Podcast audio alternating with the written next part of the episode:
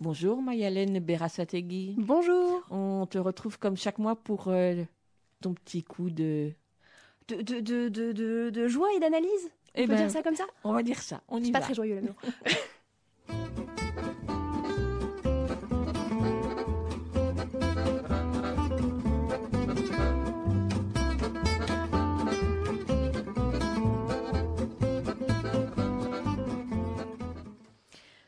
Aujourd'hui, on va donc parler de l'évolution de la COPA et de ses conséquences sur le joyeux monde de l'Internet des enfants.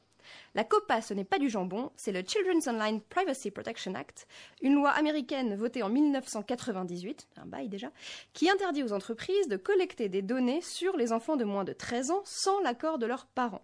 S'il faut avoir 13 ans au minimum pour s'inscrire sur une palanquée de réseaux sociaux et autres sites au contenu partagé par les utilisateurs, c'est la conséquence directe de cette loi, les entreprises préférant interdire l'accès à des mineurs qui s'inscriront quand même et prendront eux-mêmes la responsabilité de violer les conditions d'utilisation, plutôt que d'investir pour adapter leurs produits à la législation. Comme cette interdiction est globalement perçue comme une protection des mineurs et non comme une discrimination, pour les GAFA, c'est tout à fait rentable. C'est la Federal Trade Commission, une agence fédérale qu'on pourrait comparer à notre Direction générale de la concurrence, qui est en charge d'appliquer cette loi. Elle s'oppose aux géants du net dans des procès en long cours, et le dernier épisode, c'est qu'en septembre dernier, au terme d'un accord, Google s'est engagé à payer 170 millions de dollars. En fait, euh, tout en interdisant le site YouTube que Google possède au moins de 13 ans, ils ont mené de vastes campagnes marketing pour en faire ce que YouTube est devenu, est devenu aujourd'hui, c'est-à-dire la principale plateforme de vidéos destinée aux enfants. Et donc, ils ont collecté les données des mineurs qui visionnaient des vidéos. L'accord prévoit que YouTube doit développer un système qui permet aux propriétaires des chaînes de vidéos de signaler clairement si leur contenu est destiné à des enfants et ce signalement deviendra obligatoire pour les youtubeurs à partir du 1er janvier 2020, soit pour l'ensemble de la chaîne, c'est une chaîne pour enfants, soit vidéo euh, par vidéo. En plus de ça, YouTube a développé un algorithme qui analysera des vidéos en masse et leur attribuera ou non la mention pour enfants. Au-delà de la seule collecte des données, il y a un vrai enjeu en termes d'accès au contenu. D'après un récent sondage aux États-Unis, 81% des parents laissent les, enfants regarder des vidéos sur YouTube et 61% d'entre eux expliquent que les enfants y ont visionné des contenus qu'ils jugent inappropriés. Alors a priori, tout va pour le mieux dans le meilleur des mondes, on est des adultes intelligents et responsables, on protège les enfants en leur interdisant au maximum d'accéder à des contenus et en faisant des distinctions très claires entre ce qui est pour les enfants et ce qui ne l'est pas, les vaches et les Pikachu sont bien gardés. À un poil de micro-mini choupi détail près, le modèle économique de YouTube repose sur la monétisation des vidéos. Au début et au cours des vidéos, vous allez avoir différentes publicités personnalisées en fonction des vidéos que vous regardez et de l'ensemble des traces que Google collecte sur vous. Et YouTube reverse une partie des revenus que ça génère aux créateurs des contenus. Sauf que les chaînes pour enfants, si elles peuvent pas collecter de données, elles peuvent pas avoir de pubs personnalisées. Si elles peuvent pas avoir de pubs personnalisées, elles vont être beaucoup moins intéressantes pour les annonceurs, et si elles sont beaucoup moins intéressantes pour les annonceurs, le créateur du contenu ne peut pas rentrer dans ses frais et encore moins vivre de ses vidéos. Dans le même ordre d'idée, avec le nouveau système, les vidéos pour enfants ne pourront pas être likées, recommandées, commentées ou regardées en boucle. Or, c'est principalement sur ces critères que fonctionne l'algorithme de recommandation de vidéos de YouTube. Si on peut plus liker vos vidéos, elles seront automatiquement suggérées à moins de gens et ça deviendra impossible de se lancer dans une carrière de vidéaste comme on en voit aujourd'hui.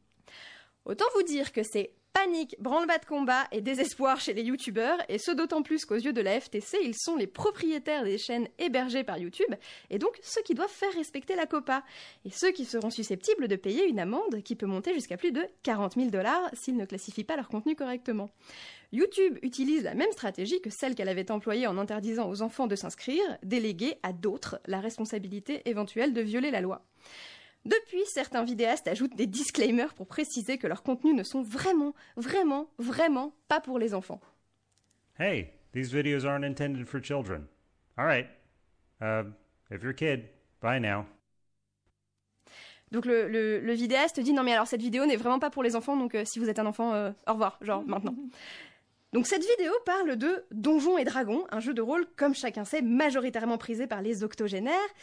Jusqu'ici, on avait surtout classé les contenus pour enfants par la négative. Tel ou tel contenu n'est pas destiné à être vu par un enfant. Mais classer la totalité des contenus qui existent en deux catégories est une autre paire de manches. Les critères donnés par la FTC sont flous. Est-ce qu'il y a dans la vidéo des enfants, des célébrités ou des activités qui leur plaisent? Est-ce que ce sont des contenus éducatifs? Mais ça ne permet pas de faire deux vraies grandes catégories. Et les grandes marques ont tout intérêt à développer des franchises qui plaisent à tout le monde. On serait bien en peine aujourd'hui de dire que Pokémon, Star Wars ou Minecraft sont strictement destinés aux enfants et ne me lancez pas sur mon petit poney.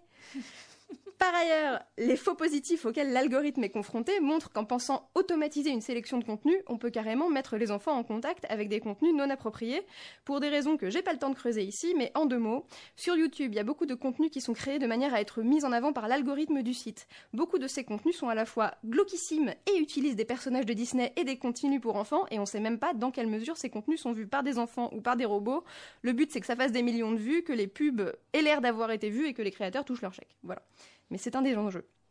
La FTC a été très claire. Eux, leur objectif, c'est pas de pénaliser les petits créateurs de contenu ou de viser les contenus regardés par différentes classes d'âge, c'est de mettre un frein aux chaînes des grosses entreprises comme Mattel ou Hasbro, qui se destinent presque exclusivement aux enfants et dont les contenus constituent le plus souvent de la publicité en soi. En attendant, la mise en place de cette directive va entraîner des changements majeurs pour la plateforme et les enfants ne sont pas les seuls visés. Pour pouvoir collecter le son que je vous ai diffusé sur une vidéo YouTube désormais étiquetée pas pour les enfants, il a fallu que moi, je me connecte à un compte pour justifier de mon âge, chose que je ne fais absolument jamais, et je visionne à foison des pubs bollywoodiennes et autres chaînes de comiques d'Asie du Sud-Est.